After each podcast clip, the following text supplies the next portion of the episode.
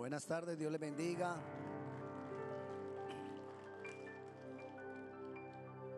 Si usted quiere servir también necesitamos ujieres. Son las personas que están organizando todas las cosas en cada servicio para que nosotros estemos cómodos. Entonces también estamos necesitando ujieres. Ah, qué bueno celebrar la obra de Cristo. Y hoy lo hacemos de una manera especial porque pues el mundo lo está celebrando. Pero nosotros lo celebramos cada vez, cada vez, cada vez. Celebramos esa obra maravillosa que Él ha hecho por nosotros. Y vamos a hablar de esa obra. Es una obra tan completa. Es una obra tan grande. Es una obra que no para. No fue que Él murió, resucitó y ya se acabó. No, Él sigue obrando. Él sigue manifestándose. Él sigue trabajando. La obra de Cristo, he dicho varias veces, es la más grande revelación de Dios para la humanidad. Es la más grande. Porque es el retorno, es el cumplimiento del retorno de la humanidad al diseño original de Dios. Dios creó al hombre y el hombre se perdió. Dios creó al hombre y el hombre se apartó. Dios creó al hombre y dio estableció un diseño que no solamente era el diseño de cómo estaba constituido el hombre, sino cómo debía conducirse. Pero como el hombre se desvió, Jesús viene a retomar, Jesús viene a volver todo al diseño original. Es importante la obra de Cristo porque es el establecimiento del reino de Dios sobre la humanidad. Es trascendental. Es algo maravilloso que, aún nuestra mente no lo alcanza a dimensionar. Es la recuperación de parte de Dios de todo lo que ha dañado o todo lo que dañó el pecado. El pecado trajo mucho daño. Daño que cada vez se, va multiplicando más y más porque la maldad se va multiplicando. El pecado trajo consigo maldad y la maldad del hombre se va multiplicando cada vez más y más. El mismo Jesús dijo, y la maldad se multiplicará. Y se multiplica. Entonces, la obra de Cristo es la recuperación de parte de Dios de todo ese daño que el pecado está ocasionándonos. Vamos a Efesios, capítulo 1.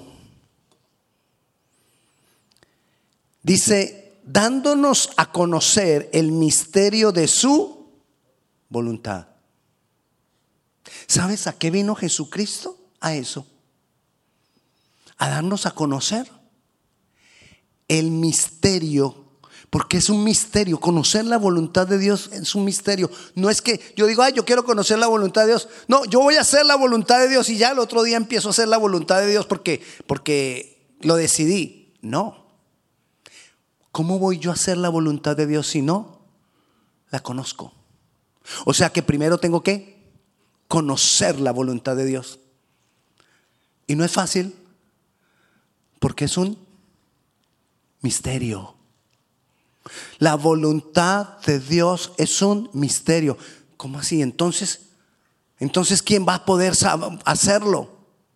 El que se acerca a Él con humildad y establece una relación con Cristo. Ahí le va siendo revelada la voluntad. Y va siendo revelada según el beneplácito según el placer, porque a Dios le, le, da placer revelarnos su voluntad. Él está esperando por ti, por mí, para que nos acerquemos más a Él, para que le busquemos más, para revelarnos su voluntad, porque a Él le place revelarnos su voluntad, la cual se había propuesto en sí mismo. ¿De qué? De reunir todas las cosas las que están en el cielo, las que están en la tierra, de acuerdo al cumplimiento de sus tiempos, pero todas las cosas Él las ha venido a reunir en Cristo. Cuando Cristo vino a la tierra como hombre y vivió la vida santa y perfecta que tú y yo no hemos podido vivir, porque aún en eso se puso en nuestro lugar, a vivir lo que tú y yo no hemos podido vivir.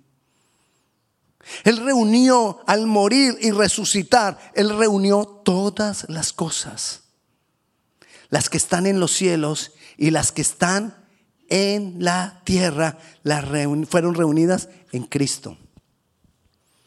Piensa un momentico. ¿Dónde está Cristo ahora? En el cielo. ¿Qué hay aquí? El Espíritu Santo. Y el Espíritu Santo es el Espíritu de quién? De Jesús. Está en nosotros. Jesús está aquí, en nosotros. Por eso Él nos dijo, yo estaré con vosotros todos los días hasta el fin. Ahora Él está en mí. Él está en ti. Amén. Y en Él están reunidas todas las cosas. O sea, ¿qué tengo yo? Todas las cosas. ¿Qué tengo yo? Todas las cosas. ¿Y por qué no las veo? Porque tengo que tener en cuenta otra cosa que dijo Dios. O que dijeron los discípulos de Dios que entendieron este misterio y dijeron, ya no vivo yo, sino que Cristo vive en mí. En la medida que yo no viva más, se van a manifestar todas esas cosas que están reunidas en Jesús. Cuando yo deje de vivir mi propia vida, ahí se empiezan a manifestar. Y dejo de vivir mi propia vida cuando Él vive más, cuando yo vivo más de Él que de mí mismo. Ya no voy a pensar como piensa Víctor. Ya no voy a reaccionar como reacciona Víctor. Ya no voy a tomar decisiones como toma decisiones Víctor. Ya no voy a hacer lo que Víctor quiere y lo que a Víctor le dé la gana. Porque si yo sigo haciendo lo que a Víctor le da la gana, voy a estar perdido. Ya no voy a vivir más yo. Voy a dejar que viva Él en mí. Cristo, mi Cristo. Voy a dejar que Él sea el que haga. Es un misterio conocer la voluntad. ¿Y sabes por qué no? Porque es un misterio porque no es para todos. Es para el que se acerca a Jesús. El que no se acerca a Jesús puede luchar, puede hacer todo lo que quiera. Si quiere, se puede parar en los codos o en, las pestañas donde se quiera parar, como quiera hacer, y no lo va a lograr. No lo va a lograr. Haga lo que haga. Esfuércese porque, por, con lo que se esfuerce. Haga las penitencias que quiera. En esta semana mucha gente está haciendo penitencias. Ay, puedes ayunar 40 días. Y no nos será revelado el misterio de la voluntad de Dios si nosotros no nos humillamos en su presencia y dejamos que Él viva. Es para el que se acerca, es para el que le busca. Cuando yo le busco a Él, cuando yo le hallo a Él, ahí puedo yo decir, Señor, voy a ayunar. Señor, voy a sacrificar mi carne. Señor, Voy a renunciar a esto, voy a renunciar a aquello. La voluntad de Él no es formas humanas, no es de acuerdo a la lógica humana. Es de acuerdo a Él y su palabra. Todo está reunido en Cristo, todo está en Él. Pero decía ahí, que se va a cumplir de acuerdo y conforme a la dispensación de los tiempos. Es decir, no es a mi tiempo. Tengo un problema, tengo una dificultad. En la iglesia dijeron que si yo me humillo, entonces todo va a cambiar. Entonces me humillo y me humillo y me humillo y veo que las cosas no cambian. Ah, es que se me olvidó un pedacito. Es en su tiempo, no en el mío.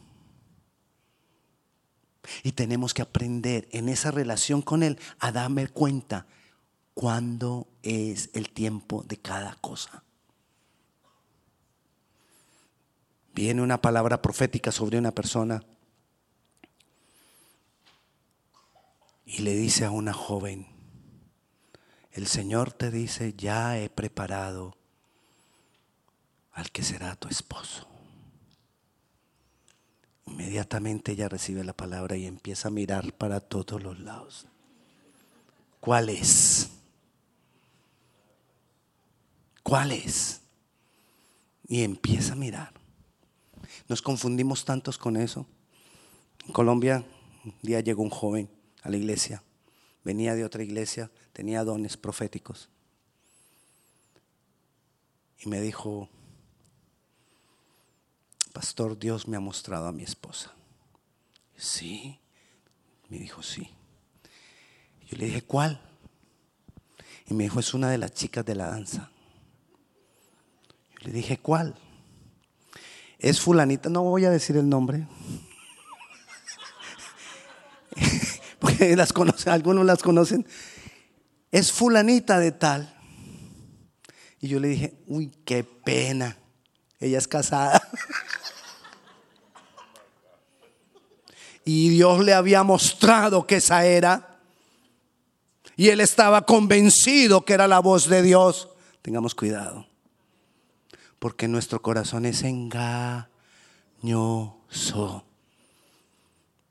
No solamente en eso, tenemos que esperar los tiempos. Dios le dice a una persona, te tengo para hacer misiones. Y se embarca en el primer avión para China. ¿Por qué va a ir a hacer misiones? Tenemos que pensar en el tiempo que lo conocemos en medio de conocer su voluntad. Volviendo a la obra de Jesús es lo más grandioso. Y debemos ver la obra de Jesús como un todo. Él se hizo hombre. Lo que nosotros celebramos hoy es todo porque para Él resucitar tuvo que morir. Y para morir tuvo que estar vivo. Y para estar vivo tuvo que nacer. Es una sola cosa. Es una sola obra. Y cuando Él se hace hombre, Él vino a reunir todas las cosas espirituales y naturales. Y Él las tiene todavía unidas. Porque a Él nadie lo ha vencido. Él nos mostró el camino y nos sigue mostrando ese camino. Porque la guía de Él es para siempre. A los discípulos le mostró el camino y a nosotros nos sigue mostrando el camino. Como le decía ahora, Él vino y vivió la vida que nosotros no hemos podido vivir siendo igual tentado como nosotros. Él fue tentado en todas las cosas, dice la palabra, de acuerdo a todas nuestras necesidades, de acuerdo a todas nuestras debilidades. Como les decía ahora al celebrar la cena, Él vino a compartir su vida. Piensa un poco en esto. Dios el creador de todas las cosas, el ser supremo, compartiendo su vida conmigo, compartiendo su vida contigo.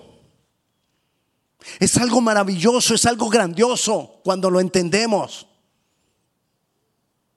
Es algo que puede desbordar la imaginación si nosotros lo verdaderamente lo pensamos. Entonces Él se hizo hombre, vivió esa vida, pero alguien tenía que pagar. Y Él pagó. Eso se llama redención. La palabra redención, para cuando usted la escuche, es pagar un rescate por alguien. ¿Qué hizo Jesús? Pagó un rescate. ¿Por quién? Por mí. ¿Usted no ha, visto que cuando uno le habla a un grupo, uno se esconde en el grupo? Por ejemplo, dicen, ¿quiénes vienen mañana a oración a las 6 de la mañana? Y entonces tres, cuatro, son diez y tres, cuatro dicen, yo, yo, yo. Y los demás se quedan ahí en el grupo. Porque uno en el grupo se esconde. No te escondas ahora en el grupo. Jesús vino para compartir su vida conmigo, con yo. Él está en mí. Él no está en nosotros. Él está en mí. ¿Lo tienes? Él está en ti. Si es que has decidido vivir conforme a Él. Y Él pagó el precio. Eso se llama entonces redención. Él pagó el precio. Pero ¿qué precio pagó? El precio que Él pagó, ¿qué fue? su sangre, su muerte. El precio pagado se llama expiación. Entonces la redención, la redención es pagar un precio. La expiación es el precio que Él pagó. Fue un precio muy costoso. Tenía que morir de la manera más horrible del momento. Como si fuera el peor criminal para poder pagar cualquier tipo de pecado. ¿Por qué tuvieron que matarlo tan horrible? Para cubrir cualquier tipo de crimen, para cubrir cualquier tipo de pecado.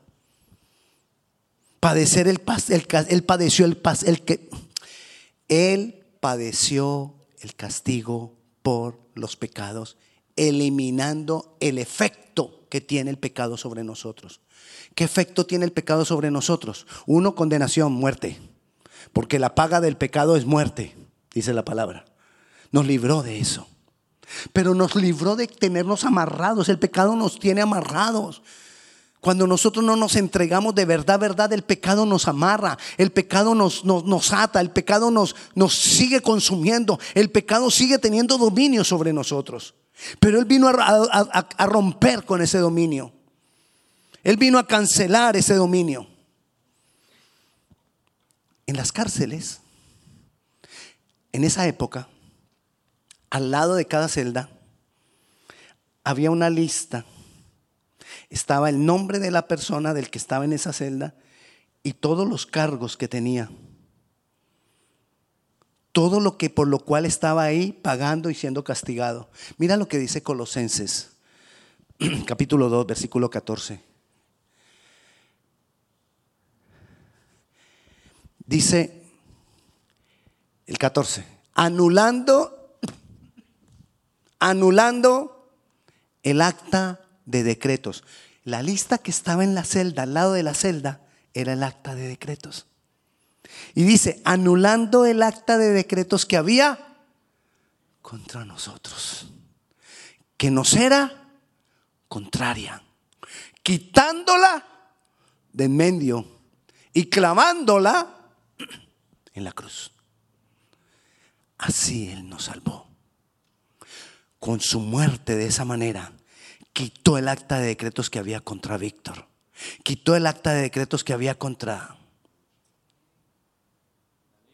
Daniel, Natalia, Nelly, Meli, Héctor, María, Alejandra, Franklin, Merlin, Mauricio, no, pero que lo diga él. ¿Qué tal la esposa diciendo los de este?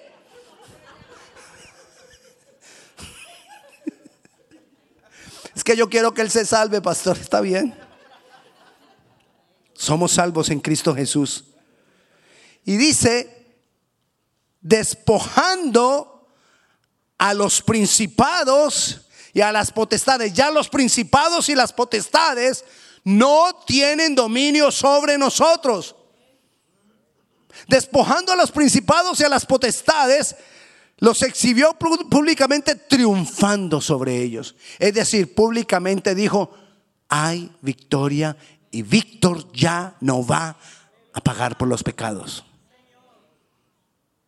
Amén. Él lo hizo por nosotros. Él lo hizo en nuestras vidas. Dice el versículo eh, 2 Corintios 5, 19, que Dios en la cruz estaba reconciliando consigo mismo al mundo. No tomándoles en cuenta los pecados a nosotros. No tomándoles en cuenta es quiere decir es que como él paga por ellos, ya ese pecado no tiene efecto sobre mí. Y nos encargó entonces el ministerio de la reconciliación. ¿Qué hace? Me reconcilia a mí y luego me dice, Víctor, ve y cuéntale esto a otros, para que esos otros sean reconciliados. ¿Lo tienes? ¿Has sido reconciliado? ¿Has sido reconciliado? ¿Has sido reconciliado? Ok. ¿Has reconciliado a otros? Hay que hacerlo. Hay que hacerlo. Ahora, ¿cómo Él nos reconcilia? Él enfrentó la muerte. Muerte, la paga del pecado es muerte. ¿Quién tendría que enfrentar la muerte? Yo. ¿Quién la enfrentó? Él. ¿Yo hubiera tenido victoria? No. ¿Él tuvo victoria? Sí. Él enfrentó la muerte por mí. Y la venció. Y eso es lo más maravilloso. Él venció la muerte. Cuando Jesús se revela a Juan, cuando Juan ya estaba viejito en la isla de Patmos y le revela el Apocalipsis, cuando Dios se revela a Juan, dice Apocalipsis capítulo 1 versículo 17, que Juan dice, cuando le vi, caí como muerto a sus pies. Y él puso su diestra, su mano sobre mí, diciéndome, no temas, yo soy el primero y el último, el que vivo y estuve muerto, mas he aquí que vivo por los siglos de los siglos. Amén. Pero mire lo que sigue. Y tengo las llaves de la muerte y del Hades. Ya nosotros no morimos. Nosotros pasamos a vida eterna. Cuando nuestros ojos se cierran, cuando nuestro corazón deja de latir, cuando nuestro cuerpo para, nosotros pasamos a vida eterna. Porque Él venció la muerte y Él tiene las llaves. Él tiene las llaves, es que Él tiene autoridad sobre la muerte. Él tiene la autoridad. No moriremos, ya no es porque ya no estamos bajo el dominio de la muerte, sino que viviremos por los siglos de los siglos.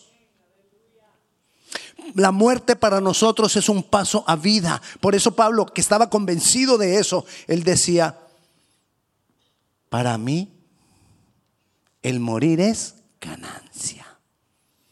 Si me muero, ah, me voy para la vida eterna.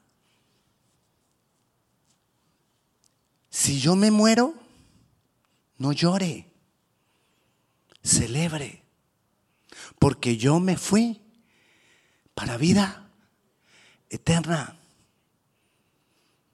Y el día que yo me muera, Dios ya tiene otro listo y me lleva. Que esto no lo oiga mi esposa. Esto de que tiene otro listo, que no lo oiga ella.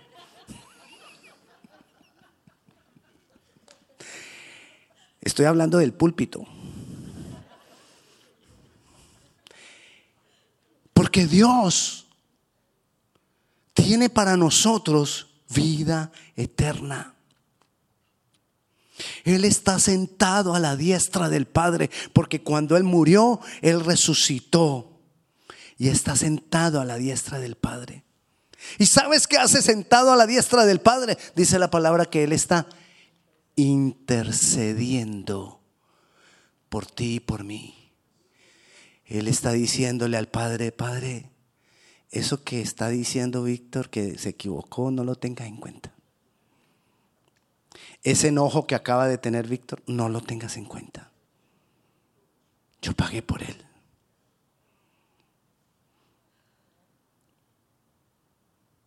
Ese egoísmo que tiene. Ah, ya le voy a decir para que se ría.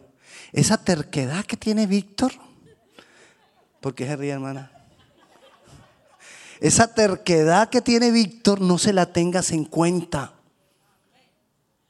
Sí, yo soy terco, pero estoy cambiando. Tranquila, estoy cambiando. El Espíritu Santo está poco a poco obrando en mi vida. Y estoy aprendiendo a quedarme callado. Me dan unas ganas de discutir.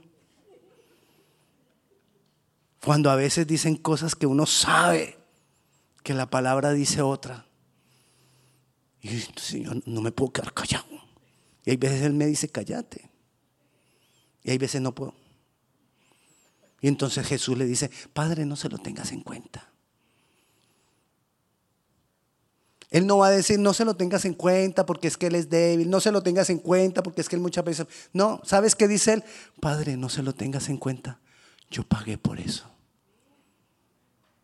No se lo tengas. En... Él no nos justifica de la manera de diciendo, no, es que Él tiene muchos problemas y por eso es así. No, es que Él tiene muchas dificultades y por eso es así. No. Él no va a decir, no, es que eh, él de chiquito sufrió y por eso es así. No, porque es que muchos de nosotros creemos que porque sufrimos de chiquitos, entonces tenemos derecho a ser pataletas. No.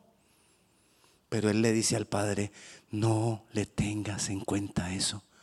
Yo lo pagué.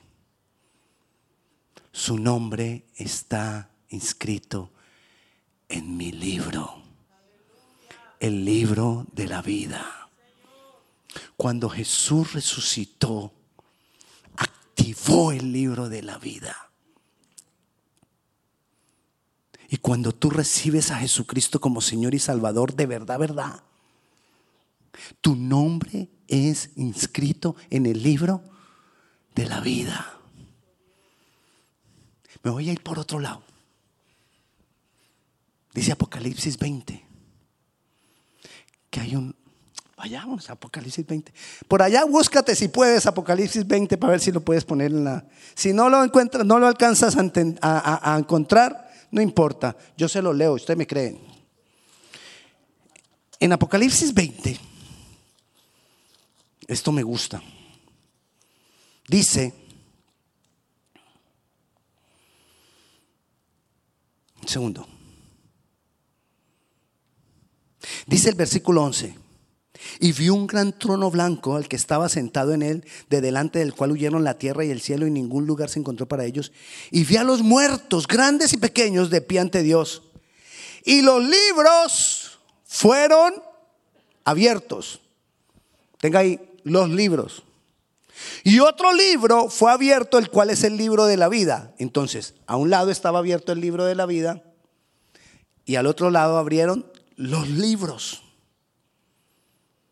Y fueron juzgados los muertos por las, por las cosas que estaban escritas en los libros según sus obras.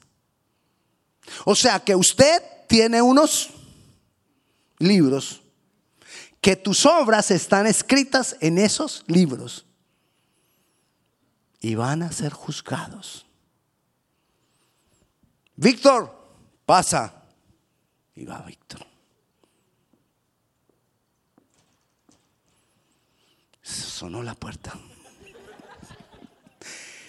Es que suena la puerta en ese momento como de tanto misterio que Víctor va llegando ahí delante del Señor. Y abre mis libros. Quizá los suyos sean así. El mío es así. Ah, pero por las obras buenas que he hecho. Y abre los libros. Y Jesús viene y abre el libro de la vida. Víctor, Víctor, Víctor, Víctor, Víctor, Víctor, Víctor. Ay, sí, aquí está. Uno empieza a sudar. Yo me imagino que uno empieza a sudar. ¿Cómo no me va a encontrar? Y encuentra Víctor Godoy. Aquí está en la lista. Yo pagué por él. Sigue al reino de tu Señor. Has hecho bien, buen siervo y fiel. Sobre poco has sido fiel, sobre mucho te pondré. Pero eso no va a pasar con Víctor nomás. Va a pasar con cada uno de nosotros que verdaderamente nosotros tengamos esa relación con Él. Va a pasar con cada uno de nosotros porque Él pagó por todos nuestros pecados. Él está sentado a la diestra del Padre y Él no ha parado de trabajar. Él sigue haciendo la obra por nosotros por medio del Espíritu Santo. Él lo sigue haciendo. Mire que, lo que dice Primera de Corintios 15, 25. Porque preciso es que Él reine hasta que haya puesto a todos sus enemigos debajo de sus pies y el postrer enemigo que será destruido es la muerte. O sea, Él sigue obrando, Él sigue manifestando, Él sigue siendo rey sobre nuestras vidas. Él no paró sencillamente con que resucitó y se desapareció y ya dónde anda. No, Él sigue obrando por nosotros, Él sigue manifestando, Él sigue reinando aquí en la medida que nosotros le demos a Él nuestra vida. Necesitamos celebrar todo, todo lo que Él ha hecho por nosotros, todo. Lo que nosotros celebramos, por eso nosotros lo celebramos. Por eso a pesar de que hay veces hay dificultades, igual yo sigo celebrando, porque las dificultades son cosas terrenales. Las dificultades pasarán, dejarán de ser. Las dificultades se quedan aquí. Y nosotros nos vamos. Lo único es que nos vamos como vinimos. Peladitos. Sin nada. Pero con la victoria de Jesús en nosotros. ¿Para qué más? ¿Por qué entonces debo trabajar? ¿Por llevarme dinero? No, ya no, ya, no estamos en la época de los, de, los indígenas que enterraban a, sus, a su gente con joyas y con hasta con comida para el camino que iban a llevar en la vida eterna. No. La comida por la cual tenemos que trabajar es el pan de Dios. ¿Quieres llevarte comida para ese viaje? Come. ¿Quieres llevarte comida para ese viaje? Come. ¿Quieres llevarte joyas para ese viaje? Aquí están las mejores piedras preciosas.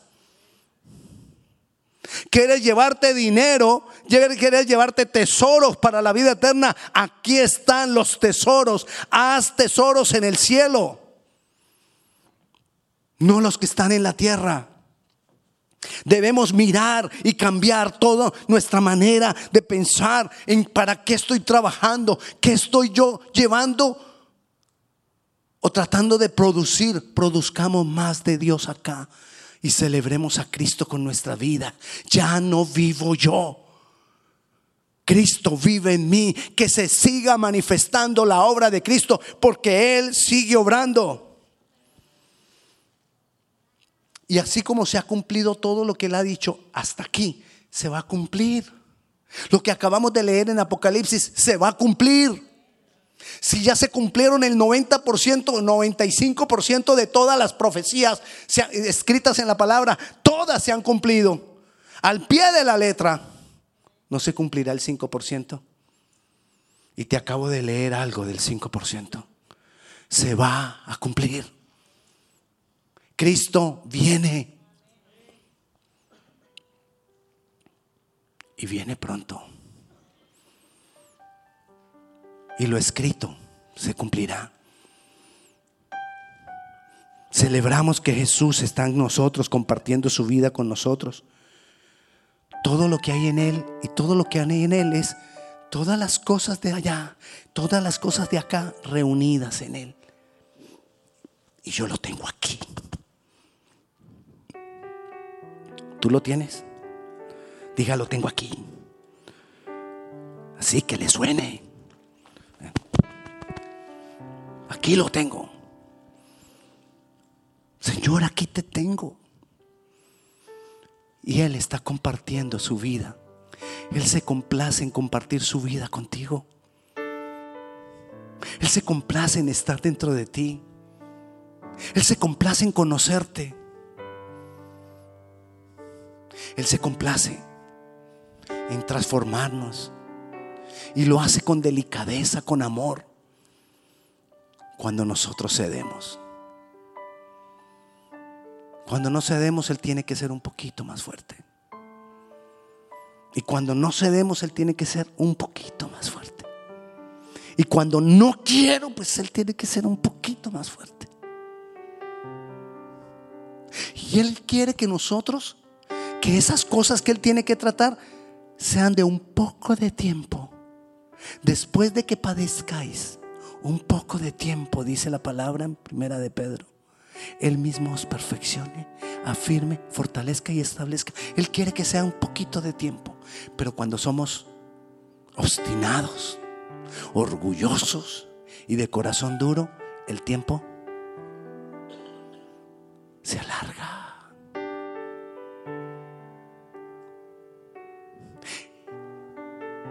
Quiere transformarnos completamente.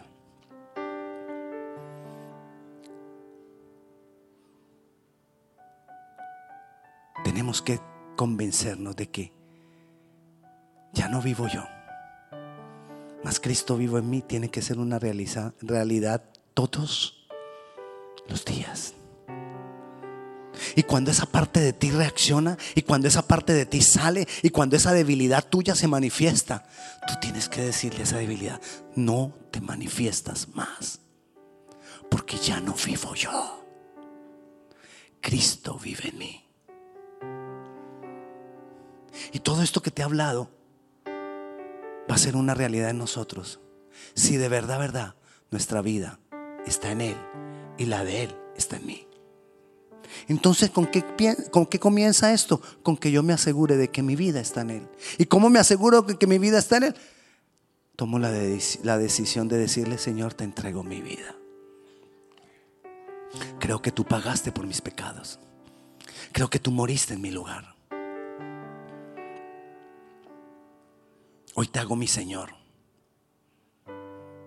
mi Salvador. Y voy a seguirte. Si tú nunca le has dicho esto a Jesucristo,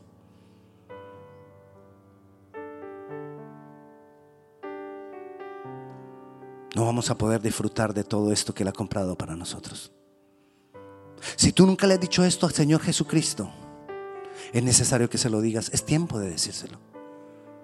Yo no te estoy preguntando si llevas en la iglesia tiempo o no tiempo. Yo te estoy preguntando si tú te has entregado a Jesús. Estar en la iglesia no es lo mismo que entregarme mi vida completamente a Él.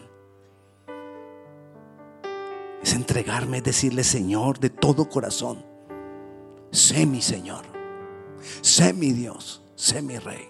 Si no se lo has dicho, yo te invito a que se lo digamos ahora. La palabra del Señor dice, que si confiesas con tu boca que Jesús es el Señor y lo crees de todo corazón, serás salvo.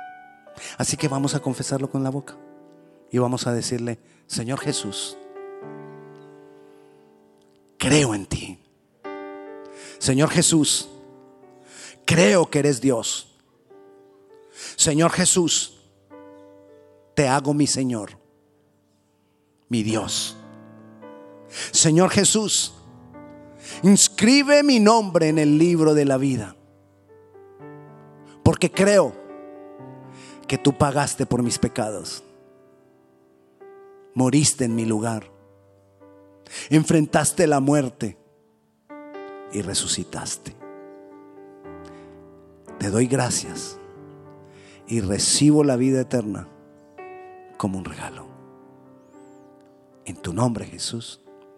Amén. Si tú has hecho esta oración por primera vez o te estás reconciliando con Dios, levanta tu mano, yo quiero orar por ti.